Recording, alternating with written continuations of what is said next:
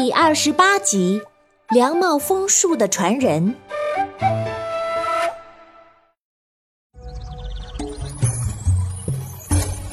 Hello，大家好，我是你们喜欢的安娜妈咪。上集咱们说到阿良跟着白鹿去了白鹿潭，并学会了梁帽枫树。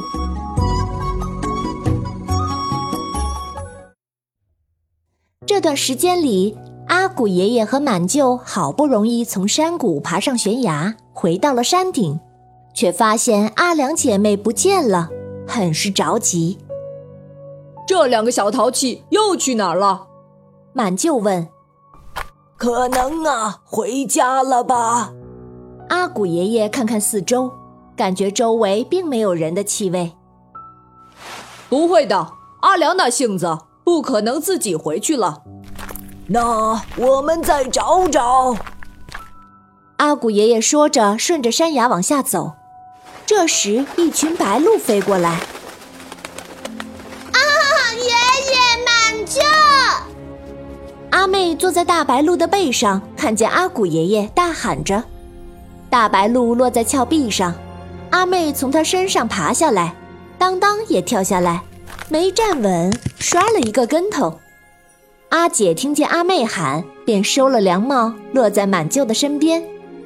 阿古爷爷惊讶地张开嘴，看着阿良说：“哎呀，离家的凉帽枫树。”终于有传人了，满舅也很惊奇的问：“哦，阿良，谁教你的凉帽枫树？原来凉帽真的能飞起来！哎呀，太神奇了！”阿良想起祠堂黎阿婆的叮嘱，正犹豫着怎么回答，阿妹抢着说：“啊，我知道，是白鹿老奶奶。”哎呀，太棒了！离家的两帽枫树一直是个传说。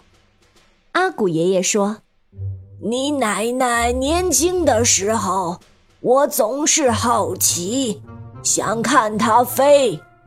可是啊，它一次也没飞过。今天，他的孙女儿飞起来了，小凉帽又出山了。”满舅高兴地拉着阿良，仔细看他的凉帽，嘴里嘀咕着：“哎呀，这凉帽也没有特别之处啊。凉帽枫树不是凉帽特别，而是枫树，它需要人像鸟儿一样学会利用风力飞翔。”阿古爷爷说。跟我捕蛇一样，并不是了解蛇，而是熟悉风，通过风吹过来的蛇的味道，分析蛇的行踪，找到蛇。满舅挠挠后脑勺说：“哦，我我懂了，跟我做的竹笼一样，都是用风力来飞行的。”风是这个世界的能量之王，你看海上的台风，每次都再造一次大自然。站在一旁的大白鹿和琪琪妈妈咕噜咕噜着，伸着长嘴到阿良和阿妹脸上。阿良摸了摸琪琪妈妈，琪琪妈妈一抖翅膀飞走了。琪琪妈妈说：“快下大雨了，让我们赶快下山。”看着说话的阿良，满舅突然觉得阿良长大了。这个淘气的、从小就喊着要飞、要保护小动物的小女孩，竟然真的成了黎家凉帽枫树的传人。凉帽枫树从来都是在离家的女性中秘密传授，也许隔一代，也许隔很多代，所以并不是每一个离家的女孩都能够得到传授。只有真正能够担起拯救山林责任的女孩子，才能得到秘密传授。得到传授的枫树传人，除了特殊情况下，平时跟普通人一样，并不飞行。所以，即便是离家，也很少人知道谁是枫树传人。外姓家族就更觉得神秘了。满舅的姐姐嫁入黎家之后，她对梁帽枫树充满了好奇。但是李奶奶似乎也不是枫树的传人，她通过四处求师，了解了一些支离破碎的民间风术，自己琢磨，利用马达的动力和竹艺的锋利结合，制作了能飞上天空的竹笼。阿古爷爷教了他很多锋利的知识，但是仅凭一顶凉帽就能飞起来，他还没有成功过。阿良的心里也一直难以平静。原来风术是需要白鹭们教才能真正学会的。鸟类是人类的老师，黎阿婆说的没错。学会了风雨，还要学会飞。那么用任何一顶凉帽都可以飞起来。风雨也是鸟儿的语言。鸟儿生下来之后，就算懂了鸟语，也不会飞。妈妈们都要在鸟儿成年之后教它们飞。第一次总是会摔下来。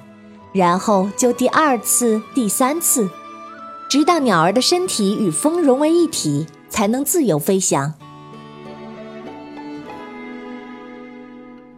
阿妹从来也没有这么快乐过，轻巧地往山坡下走。哈哈，阿姐会飞了！我要赶紧告诉妈妈、爸爸和奶奶。嗯，就是不告诉讨厌的阿毛哥。谁让他不带我骑他的牛背？小气鬼！哼！阿妹，阿良说：“不能告诉妈妈今天的事儿，不然妈妈会担心的。”阿妹点点头，望望满舅舅说：“嗯，满舅也不能告诉妈妈。”好吧，满舅伸出小手指跟阿妹拉钩，谁说了谁就是小狗当当。当当汪汪吠了几下，不乐意的转起圈圈来。阿妹和满舅笑翻了。小朋友们，学会凉帽魔法的阿良又会有怎样的奇遇呢？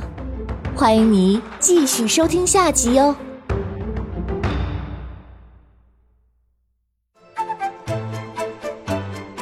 本故事由安娜妈咪改编自胡梅林童话小说。会飞的小凉帽，华侨城文化集团与喜马拉雅联合出品。